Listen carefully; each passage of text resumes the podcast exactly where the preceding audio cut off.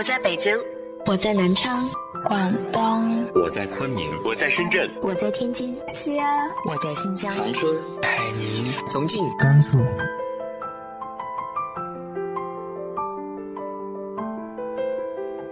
这里是 FM 幺八零八四，昨天的你的现在的未来，我是主播背着吉他的蝙蝠女侠。无论你在哪儿，这里都有我的温暖等你。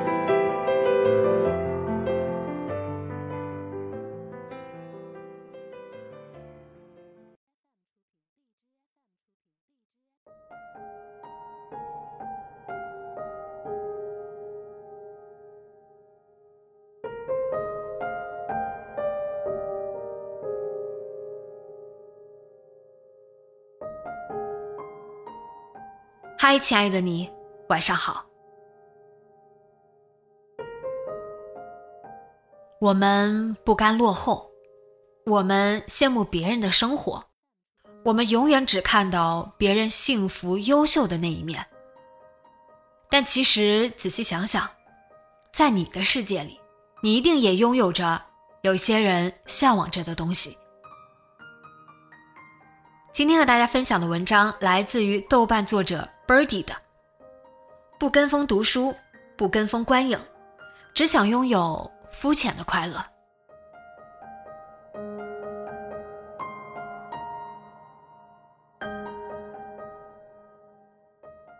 小鹏是我的第一个实习生，也是我接触过的最容易满足的人。他乐天使然地走在主流价值观的道路上，目光笔直，不为任何神秘的小路所吸引。无限趋向于稳定，是他快乐的源泉。一次小聚中，他向我讲述了自己的成长经历。小鹏，一九九四年出生于河北省中部的一个小农村，父母都是农民，有一个大他十多岁的姐姐，母亲在他读书时就已去世，姐姐承担了母亲的角色。他的家庭条件显而易见的非常一般，除了情感上的给予，他得不到任何助力。幸运的是，小鹏是同龄人里相对聪明的那一个，在村镇读书时成绩始终名列前茅，他因此考进县城最好的高中。这更像一种命运的选择，因为小鹏并未比村里的其他同龄人更加努力学习。也没有过早的意识到学习是他改变命运的唯一出路，这一点在进入高中后得到了验证。高中容纳了各个村镇的小鹏，在小聪明的较量中，他败下阵来，成绩一直在中下游徘徊。他一度无法忍受学校的军事化管理风格，给初中要好的老师打电话诉苦，老师说了一句很不中听的话。不死就在那待着。老师很清楚，他没有别的路可走。最终，小鹏考上了位于石家庄的一所普通一本大学。我是我们彭家的第一个大学生，亲戚中谁提起来不竖大拇指？小鹏说起来很得意。二零一七年，小鹏进我们公司。一家中字开头的国企实习，这是他梦寐以求的地方。他不在乎工作性质，不在乎工作内容，不在乎工作时长，只在乎公司是不是国企。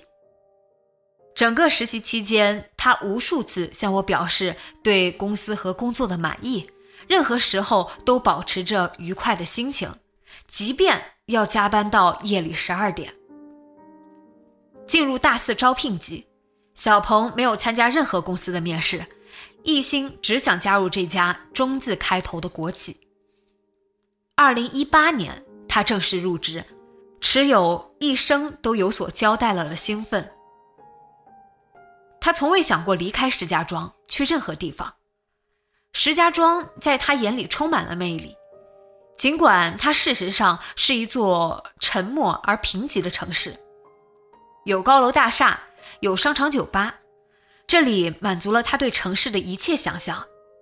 他认为石家庄和北京没有任何区别。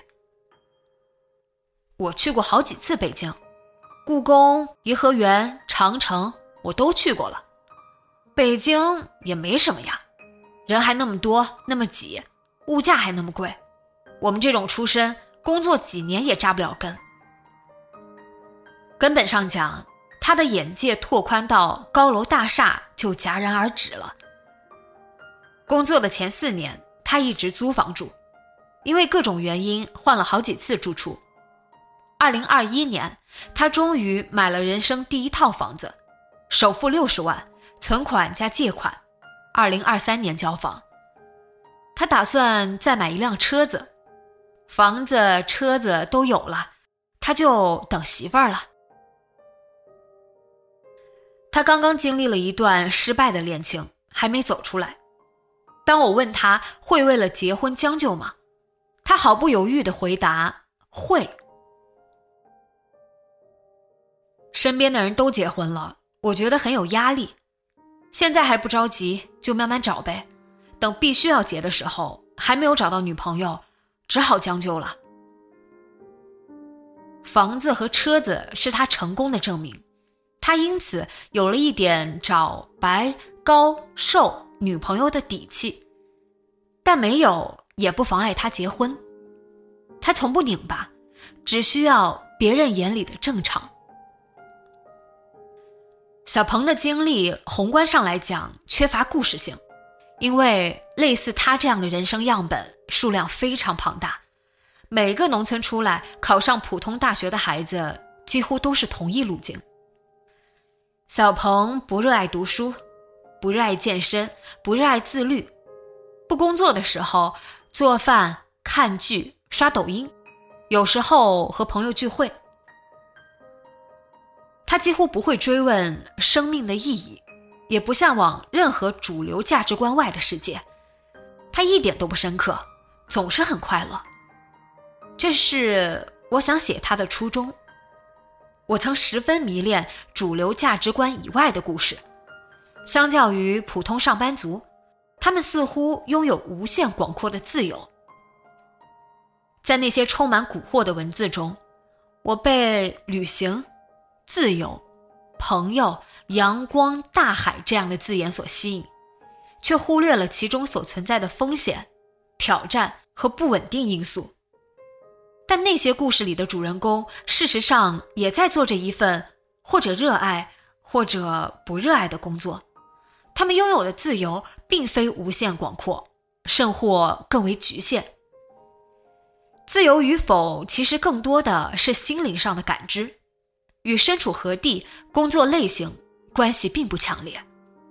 主流价值观内外的人生，分别拥有自己的幸与不幸。渴望无限趋近于稳定，又仅仅愿意付出有限努力的快乐的小鹏，也不失为一种好的人生范本。他从未试图与自己的平庸抗争。人活着，本来就不必要必须深刻，不必要必须具有高级审美。不必要，必须追求生命的意义。表面上，小鹏被捆缚在主流价值观中，但实际上，因为他从不质疑这一切，只是坦然接受，反而拥有了自由。热爱自己的存在方式，管他主流价值观内外，愉悦的活着，就是给心灵解绑。和小鹏的聚会结束后，隔天我们又语音了很久。聊天结束后，他的舍友带回一点单位发的驴肉，两个人打算做驴肉火烧。小鹏要去烙烧饼，和面盆乒乒乓乓的声音从手机里传出来，奏响了生活独有的韵律。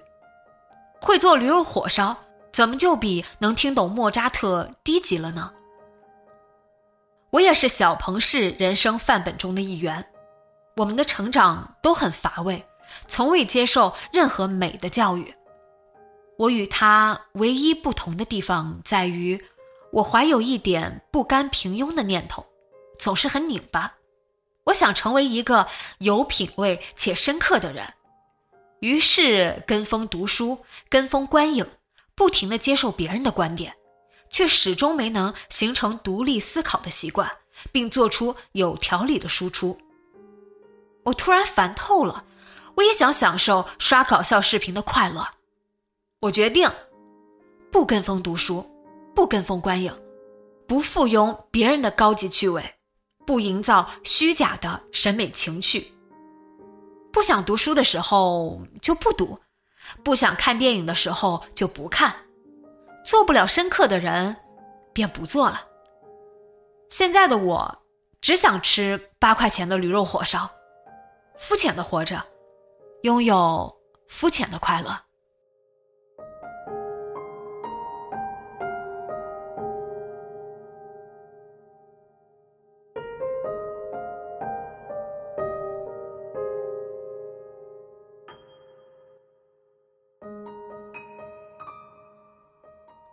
你是如何与社会营造出来的焦虑做和解的呢？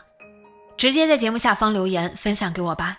今天的节目就到这里，今晚做个好梦，晚安。